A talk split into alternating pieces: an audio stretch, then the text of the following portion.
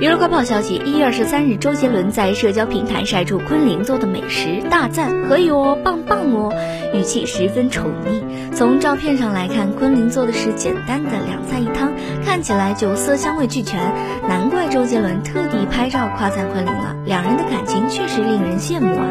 近日，周杰伦宣布三胎将即将来临。他说：“本来啊，打算出生才公布，没想到没守住媒体，只好公布出来了。还说这是最美好的礼物。”网友们纷纷表示祝福。周杰伦与昆凌结婚之后一直非常的恩爱，两人经常晒合照分享生活。